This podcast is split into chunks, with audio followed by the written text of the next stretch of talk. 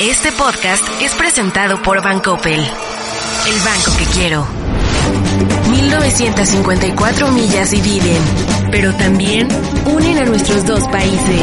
Bienvenidos a Proyecto 1954, un podcast para hablar sobre la relación México-Estados Unidos. Conduce Enrique Perret. Episodio 100. Bienvenidos a un episodio más de Proyecto 1954.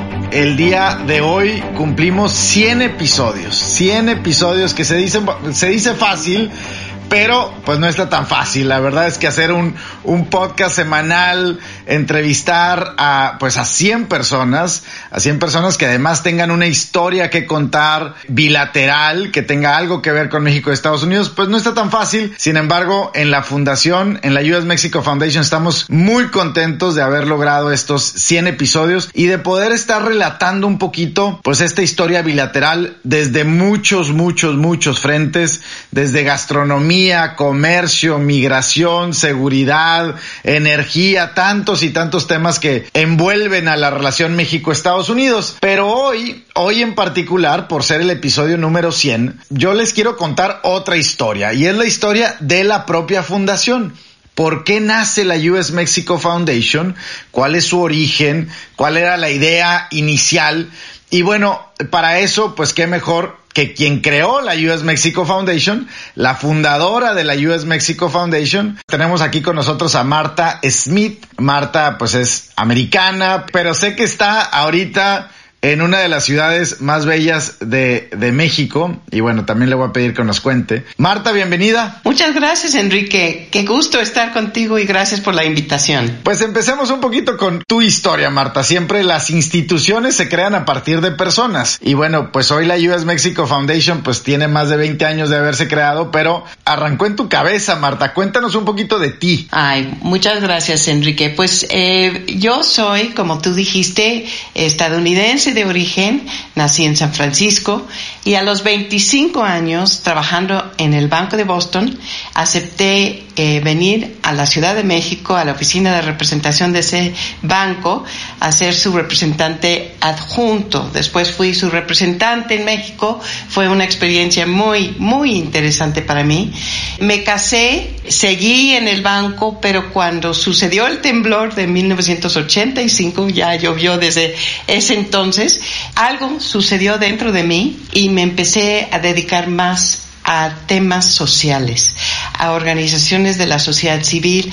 Acabé saliéndome del banco después de 10 años y me dediqué a las organizaciones de la sociedad civil, a fortalecerlas, a darles vida, a apoyar todo lo que es hoy en día, lo que queremos que sea una sociedad civil dinámica en México, fortalecida, como un contrapeso.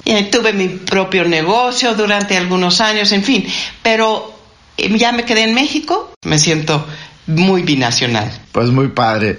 Eh, Marta, cuéntame una cosa. Vaya, tú participabas desde estos años en sociedad civil, en organizaciones, asociaciones civiles de México. ¿Qué era lo que pensabas que le faltaba a esas organizaciones de la sociedad civil mexicana? Digo, en contraste con la sociedad civil americana, que a lo mejor tiene muchos años más, tiene una gobernanza mucho más fuerte, tiene mucho más fondeo. ¿Qué le faltaba a México o qué le sigue faltando a México a estas organizaciones? Para empezar, eh, tenemos una diferente cultura en México, se puede decir filantrópica. En Estados Unidos, como tú bien sabes, además, hay una estructura eh, fiscal muy fuerte que promueve la filantropía. Entonces, las fundaciones estadounidenses, las independientes muy grandes, eh, se han establecido y se han fortalecido gracias a esa estructura fiscal que promueve la filantropía. Pero también, si, si estudias las estadísticas sobre la filantropía en Estados Unidos, una gran mayoría de los que dan son individuos por esa cultura del dar, ¿no? Y entonces en México tenemos eh, una cultura muy, muy diferente. Nos sigue faltando, yo diría, ese espíritu de dar en forma individual. pero hemos avanzado muchísimo eh, en estos años que he visto cómo ha crecido la sociedad civil eh, mexicana. También nos falta profesionalizarnos. Hay muchas organizaciones de la sociedad civil en México que son creadas por personas que tienen una causa en su alma y luchan muchísimo por esa causa, pero no se ayudan muchas veces con las herramientas de profesionalizar, como tú dices, este, tener un buen gobierno corporativo, tener este, un buen consejo, un, un equipo profesional, etcétera, ¿no? Y, y que el fundador o la fundadora también se haga a un lado en un momento dado para que la institucionalidad sea lo que prospere a la larga. Pero ahí vamos, ahí vamos.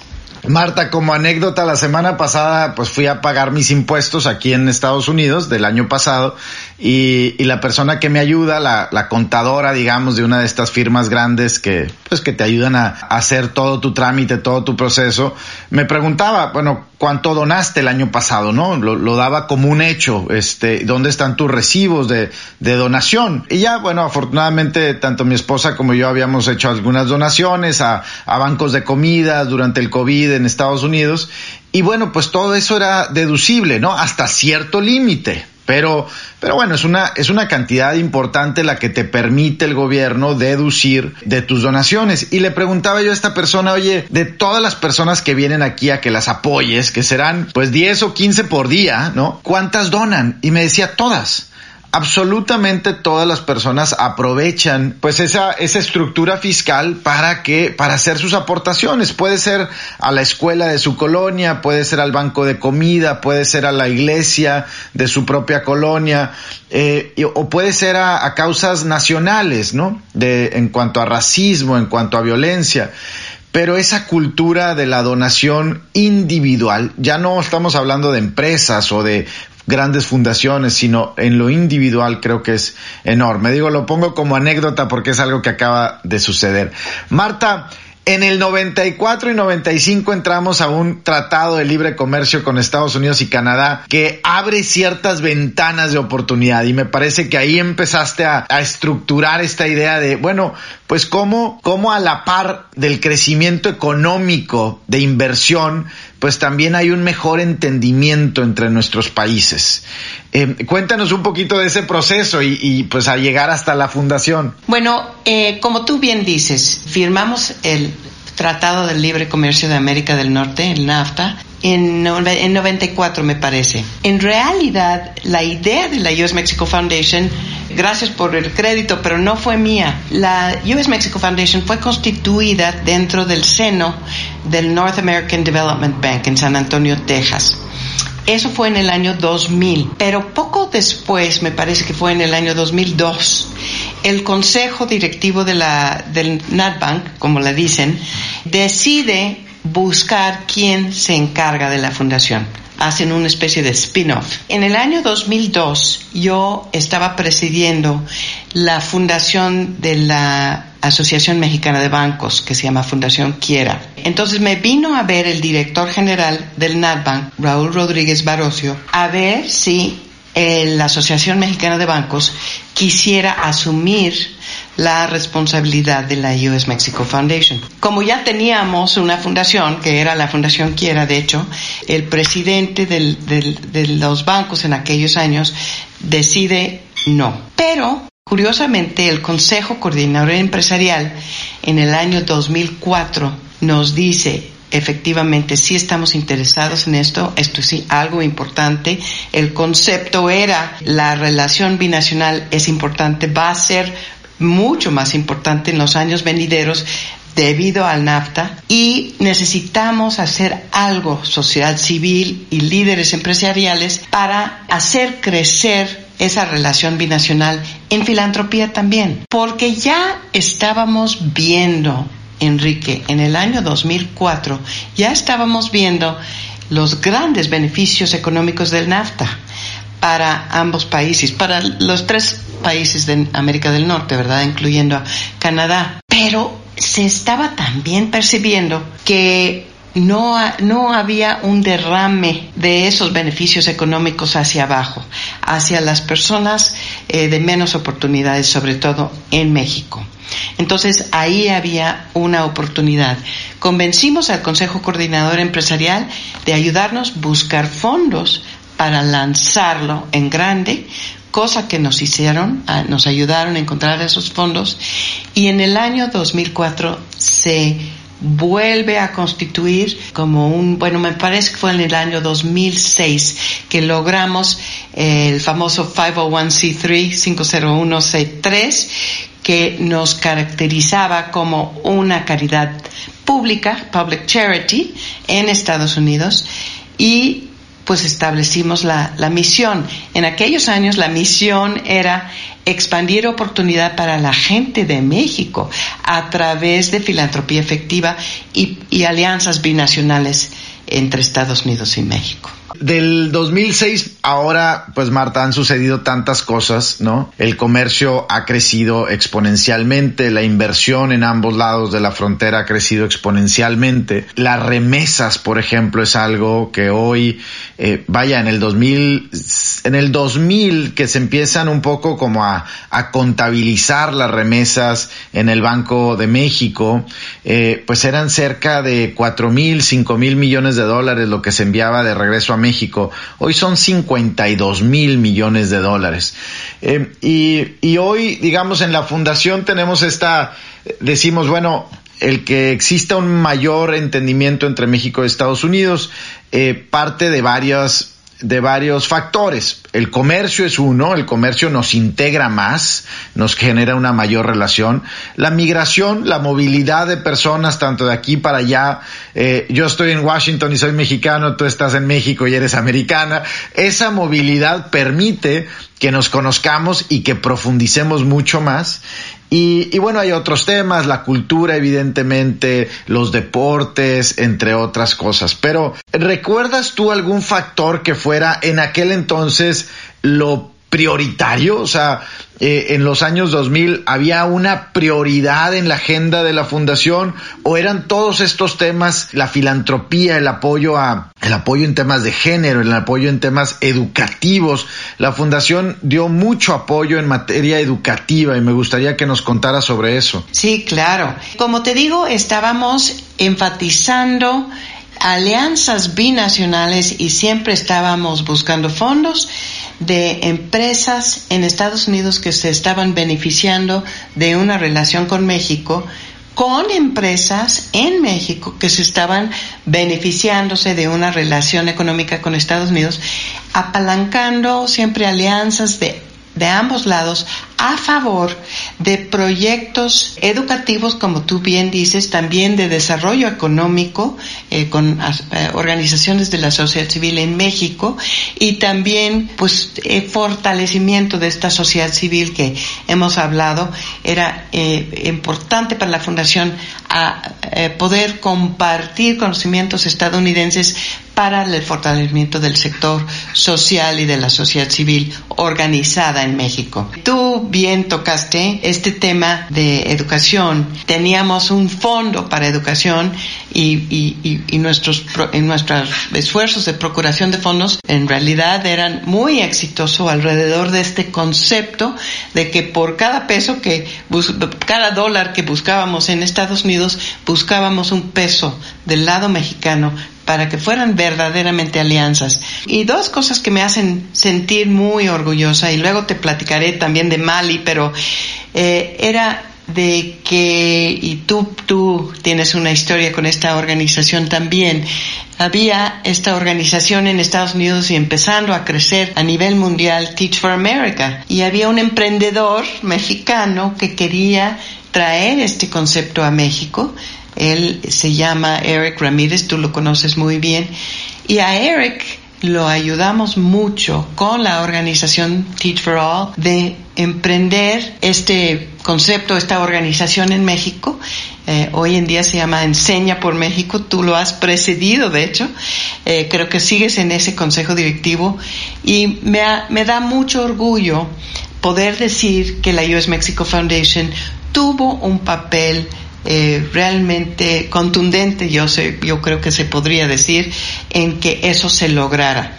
También hay las escuelas SER, que también eh, eh, hoy en día me da mucho orgullo que la Fundación BBVA, donde también participo en el Consejo, tiene una alianza muy fuerte con las escuelas SER y esas escuelas también se dieron vida o tuvieron vida gracias a la US Mexico Foundation. Entonces, esas dos cosas en temas educativos eh, me dan mucho, mucho orgullo. Y, y si, si puedo platicarte luego de, de, Mali, también fue algo muy interesante que hicimos en aquellos, en aquellos años también. Proyecto 1954, el podcast con Enrique Perret. Episodio 100. Marta, ahora yo como vaya, como director de la, de la US Mexico Foundation, siempre he visto a la fundación como un, como un conector y, y, lo he visto como un, como quien pone esa semilla de cosas que faltan entre México y Estados Unidos. Y, y ahora que cuentas esta historia de, de Enseña por México o de las escuelas SER, me parece que, que así, así se veía también a la fundación en el pasado, de poner una semilla, ayudar a un emprendedor social, a llevar un concepto americano a México. Y hoy, pues hoy enseña por México donde ya la US Mexico Foundation ya no participa, ya no, ya no pone recursos, es una fundación incluso más grande que la propia fundación en cuanto a recursos, que tiene 300 maestros de tiempo completo en escuelas públicas del país, en nueve estados de, de México, vaya, es un caso de éxito brutal, lo mismo las escuelas SER, un concepto como las, el, el Keep Foundation o las, las escuelas Keep en Estados Unidos, que hoy, si no mal recuerdo, hay 12 escuelas en México en esta red de las escuelas SER vinculadas a un consejo privado que, que ayuda a mantener y a dar vida a esas escuelas eh, eh, públicas o locales. Y bueno, me contabas de Mali, sí me gustaría mucho esa, eh, esa idea, porque el, el Mexican American Leadership Initiative, ¿no? Es, es, es una idea muy práctica, muy interesante y hace falta, ¿no? O sea, es, son de estas cosas que no queremos replicar lo que alguien ya está haciendo, sino eh, cómo crear algo nuevo, sembrar la semilla y echarlo a andar. Te platico un poquito y tienes toda la razón. Yo creo que nuestra contribución como fundación en aquellos años y hasta la fecha es el poder de conectar, de vincular personas e instituciones alrededor de una buena idea. En el tema de Mali, eh, te platico, eh, se llamaba Mexico, Mexican American Leadership Initiative en inglés. Y la idea era de la secretaria Hillary Clinton. En aquellos años, ella era secretaria de Estado de Estados Unidos y siempre el tema de la diáspora le había fascinado, ¿no? Y, se preguntaba por qué eh, no hay más relación entre los líderes mexicoamericanos con México, con su país ancestral. Porque realmente, Enrique, como tú bien sabes, hay, hay mucha actividad de, de mexicanos viviendo y trabajando en Estados Unidos, las remesas tú los acabas de mencionar, pero de aquellos que inclusive han nacido en Estados Unidos de origen eh, mexicano, no hay tanta vinculación con México. Entonces, nace la Mexican American Leadership Initiative un poco por esa idea de la secretaria de Estado Clinton y nosotros nos encargamos de hacer unas sesiones con líderes mexicanos, mexicoamericanos a través de todo el país estadounidense a ver si había interés de hacer algo y de hecho sí lo hubo. Y en un momento dado tuvimos hasta 300 líderes mexicoamericanos involucrados en, en este proyecto con nosotros y hacíamos viajes, viajes a México, a Chiapas, a proyectos educativos, a aquellos, algunas comunidades de, de, San Antonio, me acuerdo perfecto, con, con Henry Cisneros, eh, hacer viajes a México, trayendo a, a mexicoamericanos a conocer algunas veces por primera vez su país ancestral, involucrarse en proyectos sociales en México. Y, y Mali fue eso, eh, Enrique, y fue un esfuerzo importante. Eh, me, me, enorgullece haber estado yo como CEO en el puesto que tú tienes el día de hoy eh, de la US Mexico en, en, aquel entonces. Y bueno, pues otro, otra cosa que hicimos que, que yo, que hasta la fecha es muy grande y tú lo sabes porque ha sido, es el Foro Latinoamericano de Inversión de Impacto. Tuvimos la idea con New Ventures y con otros líderes sociales y emprendedores de hacer un foro para promover en toda América Latina, pero aquí es, aquí lo hacemos en México, en Mérida, de hecho, desde hace más de 10 años, un foro donde hacemos conexiones entre emprendedores sociales con muy buenas ideas de cómo cambiar el mundo en temas ambientales, sociales, de todo, de todo tipo, con fondos de inversión de impacto, fondos que muchas veces llegan desde Europa y, y la buena noticia es hasta eh, se han hecho varios, este, uno de ellos que viene a la mente es Aires del Campo. Eh, era una emprendedora social, eh, Lupita Latapí, que logró vender su empresa Aires del Campo a Herdes. Y, y como ese ejemplo, tenemos muchos que han nacido gracias al Foro Latinoamericano de Inversión de Impacto, donde la US Mexico Foundation otra vez tuvo un papel importantísimo en que se lograra ese foro. Pues dos ejemplos más de, de cómo siembras una semilla, echas a andar todas las relaciones, todos los contactos bilaterales y luego, y luego son ideas que, que viven por sí solas. Hoy podemos ver tanta actividad y tanta relación de, de México americanos, segundas, terceras generaciones, viajando a México por negocios todos los días, ¿no? Nosotros en, en, el consejo, como sabes, de la US Mexico Foundation tenemos varios y varias México-americanas que, que viven en Estados Unidos y que invierten en México o que tienen segundas oficinas en México, como el caso de Sean Salas con Camino Financial. Él vive en Los Ángeles, eh, su hermano gemelo vive en la Ciudad de México, operan una oficina pues enorme en la Ciudad de México para dar servicios a una empresa financiera en los Estados Unidos. Y y me parece, Marta, que eso se va a exponenciar nuevamente en los próximos años. Y, mi lógica es que la comunidad méxico-americana en Estados Unidos está teniendo un, poder adquisitivo pues impresionante. La comunidad hispana ya tiene 1.6 trillones de dólares en poder adquisitivo. De eso el 60, 65% pues son los méxico-americanos. Y eventualmente es claro que pues ellos quieren regresar a, a, a, México y a Latinoamérica porque son, son países que hoy están, digamos, son países emergentes en donde hay un mercado natural para llevar ideas que ya funcionaron en países como Estados Unidos. Y yo lo que veo, Marta, es pues fondos por México americanos. Me echaba una plática hace poquito con Alejandro Guerrero, también México americano de California, acaba de levantar un fondo muy grande en millones de dólares y está invirtiendo en empresas, está levantando capital de family offices en México, pero también invirtiendo en empresas que van a tener un mercado como México. Eso lo vamos a ver exponenciado muy fuerte en los próximos años y otra vez pues es esa semillita eh, que sembrada hace pues ya más de una década y que está floreciendo ¿no? Marta cuéntame de, de personas con nombre y apellido fundamentales en esta historia de la relación México-Estados Unidos y de la US Mexico Foundation en particular bueno no podría uh, realmente hablar eh, de la historia de la US Mexico Foundation si no hablar de quien aceptó ser nuestro primer presidente del Consejo. Bueno, tal vez eh, hablar de la importante, la, la importante eh, construcción de un consejo binacional de líderes empresariales.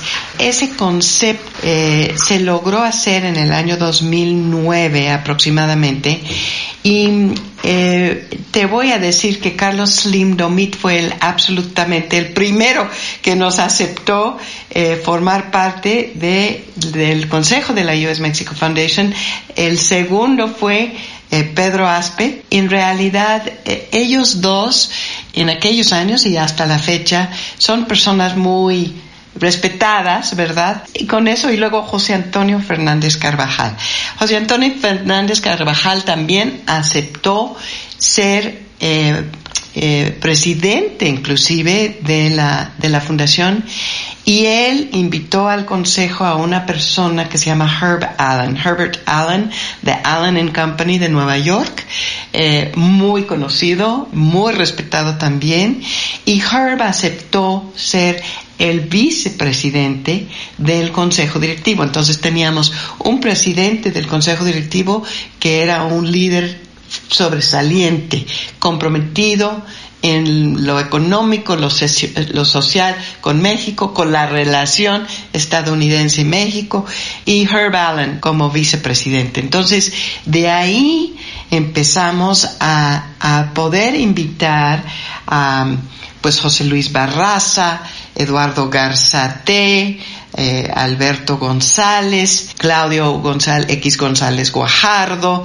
Alejandro Martí, del lado mexicano, Blanca Treviño, la CEO de Softec, aceptó formar parte del consejo y en Estados Unidos tuvimos también líderes importantísimos. Jonathan Hamilton de White Case estuvo desde un inicio eh, apoyándonos desde el punto de vista legal, fiscal, etcétera el Raúl Rodríguez Barocio, eh, Jim Polsfoot, David Ayon, un México americano, John Bloom, Henry Cisneros, que ya, ya mencioné, María Ichaveste, José Villarreal, Roger Wallace, tuvimos tenemos hasta la fecha un México americano, Walter Ulloa, creo que todavía sigue, Carlos Gutiérrez, eh, en fin, líderes conocidos, comprometidos con la relación eh, pero yo te diría que, que la persona que realmente nos hizo crecer en esos años con su visión y su compromiso pues, estaba involucradísimo, jaló, a muchísima gente hacia la fundación, fue José Antonio este, Fernández Carvajal. Hasta la fecha forma parte de nuestro Consejo de Méritos. Marta, déjame preguntarte cuál fue la relación de la US Mexico Foundation en el pasado con los gobiernos. Eh, mencionaste esta relación con, el, con la Secretaría de Estado y en particular con la secretaria Hillary Clinton, el NatBank, pues el NatBank al final del día es un es una institución binacional que parte del Tratado de Libre Comercio, está constituido dentro del, del NAFTA, hoy USMCA. ¿Cuál fue la relación de una fundación de la sociedad civil con el gobierno que al final final del día, desgraciadamente a veces, y digo desgraciadamente Marta, porque dejamos todo, toda la responsabilidad bilateral en manos del gobierno y creo que no es justo, ¿no? No es justo ni para el gobierno ni para la sociedad el que una relación entre dos países de esta magnitud y una frontera tan grande recaiga solamente pues en el canciller o en el embajador o en los presidentes. Eh, es mucho más profundo que eso, pero, pero te pregunto, ¿cuál fue la relación? Bueno, yo te puedo decir en los inicios, cuando yo formaba una parte importante de, de, todo esto, eh, sí te voy a decir que fue gracias a fondos que encontraron este el secretario de Hacienda y Crédito Público en aquellos años era Francisco Gil Díaz y cuando el Consejo Coordinador Empresarial decide ayudarnos a encontrar fondos, esos fondos fueron gestionados por Paco Gil. Eh, y fue una ventanilla que él encontró dentro, con la ayuda de Raúl Rodríguez Barocio, dentro del mismo este NatBank, eh, que, se, que era creo que un porcentaje del capital pagado tanto del lado mexicano como del lado estadounidense, y esa ventanilla todavía estaba disponible, y algo muy ingenioso se logró, eh, que eh, se dio un mandato a Banobras eh, por parte de Nafinsa a operar esa ventanilla, se logró un crédito que se dio por parte de Banobras a 10 años, aproximadamente en UDIs, pero fue en URIs, que fue aproximadamente equivalente a 15 millones de dólares, que tuvo un, eh, se le dio ese crédito a una fundación mexicana, Fundemex, quien dio la mitad de eso a la US Mexico Foundation y fue en este un, un crédito que fue denominado en UDIs y se dio un depósito, digamos, una inversión, eh, UDIBonos, con la, el mismo plazo, el mismo vencimiento y con el diferencial, que fue aproximadamente un 4%, se logró financiar la US Mexico Foundation aquellos años. Eso terminó después de 10 años, en el año 2016, pero nos permitió poder decir que éramos una fundación fondeada gracias al gobierno mexicano y también de las empresas mexicanas y estadounidenses. Y fundaciones, porque recibimos, y hay que decirlo, recibimos un seed fund, eh, una, una donación de la fundación eh, Packard en, en un inicio y después con la Fundación Carnegie también recibimos fondos. Eh, fueron bastantes donantes independientes de eh, que también recibimos apoyos en su momento. Al inicio decías, bueno, parte de la institucionalidad y gobernanza de, de fundaciones como esta es, a veces, pues tiene que ver con que el fundador, la fundadora, el primer presidente o presidenta, pues en algún momento digan, yo hasta aquí llegué, este, me hago un lado y que siga la nueva generación, ¿no? Y eso es algo, además, súper respetable, porque es, vaya, con, a veces con el dolor del corazón, pues tenemos que hacernos a un lado y permitir que las instituciones eh, eh, brillen por sí solas y florezcan. ¿Cómo se ha dado esa transición en la fundación? O sea, son 20 años. Hoy, pues de todas las personas que tú mencionaste, sigue Walter Ulloa, por ejemplo, sigue ayudándonos mucho, pero hay un board de pues 22 personas nuevas, ¿no? Nuevas en la relación, americanos, americanas, mexicanos, mexicanas, muchos de ellos binacionales, como, como es tu caso. Eh, Vaya, ¿cómo, ¿cómo, abordar este tema? ¿Cómo, a mí me tocó también en la, en Enseña por México, como te decías, yo fui al principio, fui presidente por casi siete años y el año pasado me tocó dejar el consejo ya y a lo que sigue, ¿no? O sea, como decimos, bueno, pues pues a lo que sigue, ¿no? Hay que crear nuevas fundaciones, hay que apoyar nuevas fundaciones, pero, pero ¿cómo viste esa transición en la fundación? Sí, Enrique, muy importante y, con gusto lo comparto contigo. Fíjate que hay un término, lo usan mucho en inglés, the Founders Syndrome. Eh, es una, una cosa que sucede muchísimo que la fundadora o el fundador de alguna organización sin fines de lucro, pues es su bebé y no se quiere ir y puede llegar a perjudicar lo que tú acabas de decir, que nueva sangre, nuevas ideas empiezan a integrarse en el gobierno corporativo de la organización. Entonces, eh, yo cuando te vi a ti tomar las riendas como director, primero eras nuestro consejero en la US Mexico Foundation. Y cuando te ofreciste a someter tu candidatura para ser director general de la fundación y, te bajaste del consejo para hacerlo y, vi tu liderazgo y vi cómo lo estabas llevando a cabo eh, con tanta excelencia el manejo de la fundación, em, generando entusiasmo para nuevos consejeros líderes, incorporarse y comprometerse con la fundación, dije, ahorita sí puedo. Entonces platiqué contigo, platiqué con la, la, la, que se encargaba de la, del comité de nominaciones en ese momento, que era Eva Fernández, creo que acaba de pasarlo a, ah, claro, a Andrés Martínez, por supuesto. Entonces hablé con ella y le dije, creo que ya llegó mi momento de transicionar a, fuera de la fundación, platiqué contigo, establecimos una fecha, pero tengo que darte mucho del crédito a ti, Enrique, a ti, a Eva, porque vi muy fuerte la fundación, vi el futuro tan promisorio que tenía bajo tu liderazgo con el nuevo consejo, nuevas personas, nuevas ideas una generación nueva, diferente, más joven. Entonces me dio mucha confianza, te tengo que confesar.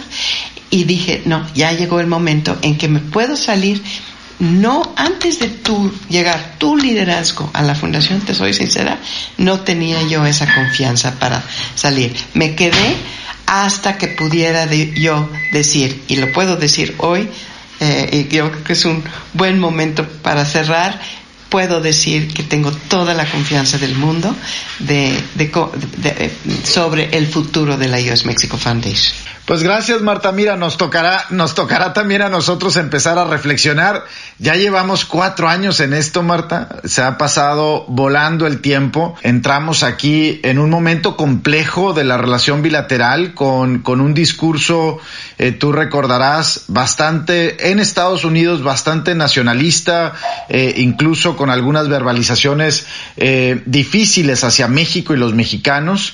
Eh, me parece que hoy vivimos un momento de mayor institucionalidad entre la relación de la administración Biden y la, administración de Andrés Manuel López Obrador, más institucional. Tenemos varias iniciativas como el High Level Economic Dialogue funcionando, eh, este nuevo acuerdo bicentenario en materia de seguridad, está también, pues evidentemente, la la reafirmación del USMCA, TEMEC en México, y esas plataformas te permiten a una fundación como la US Mexico Foundation, digamos, operar más fácil y, y tratar de conectar a través de esas plataformas, tratar de sacar el mayor provecho y oportunidades a partir de esas plataformas.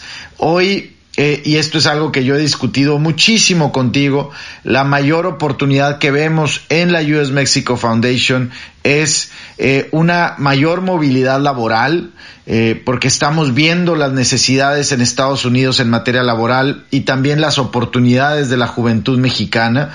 Vemos un mayor aprovechamiento de la integración de las cadenas de suministro entre México, Estados Unidos y Canadá a partir del USMCA. Vemos lo que comentábamos, los mexicoamericanos integrándose más a la economía mexicana. Eh, vemos una mucho mayor integración en materia de deportes y cultura entre México y Estados Unidos.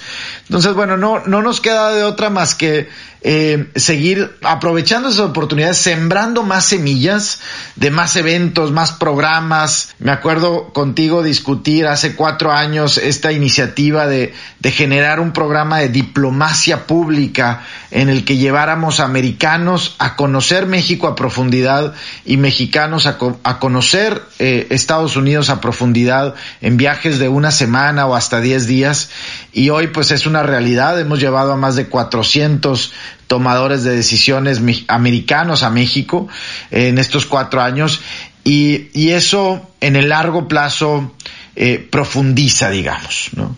Entonces, Marta, creo que lo que lo que aquel grupo de personas, empresarios y empresarias mexicanas y americanos sembraron hace pues 20 años ya casi, eh, esperemos que podamos ser nosotros, esta nueva generación, suficientemente capaces de, eh, de aprovechar, Marta. Me queda clarísimo que lo harán, lo están haciendo y de verdad mm, no me queda más que felicitarte a ti, al Consejo y a tu equipo por todo lo que están haciendo para acercar a estas dos grandes naciones más, este, que tanto tú y yo queremos de todo corazón. Pues no me queda más que invitar a todos los que nos escuchan a, a sumarse a los esfuerzos bilaterales de la US Mexico Foundation, a seguir a Marta, a seguir su, su camino porque ella está ahora pues construyendo nuevas organizaciones, está presidiendo una nueva, bueno, no es nueva organización, pero una nueva etapa de una organización, se llama Fundemex, está también en el consejo de BBVA, en la parte filantrópica, entonces, bueno, Marta, pues todavía nos queda mucho, mucho, mucho por andar mucho por hacer juntos y muchas gracias Enrique por esta invitación y gracias por permitirme seguir cerca de ti porque también este tu compromiso, tu liderazgo es algo que quiero quiero estar cerca de ti y de lo que están haciendo en la US Mexico Foundation. Gracias Marta. En la relación quizá más compleja entre dos países, encontraremos temas de talento, comercio, seguridad, finanzas, energía, frontera, migración. Esto es Proyecto 1954, el podcast, episodio 100. Este podcast fue presentado por Bancoppel, el banco que quiero.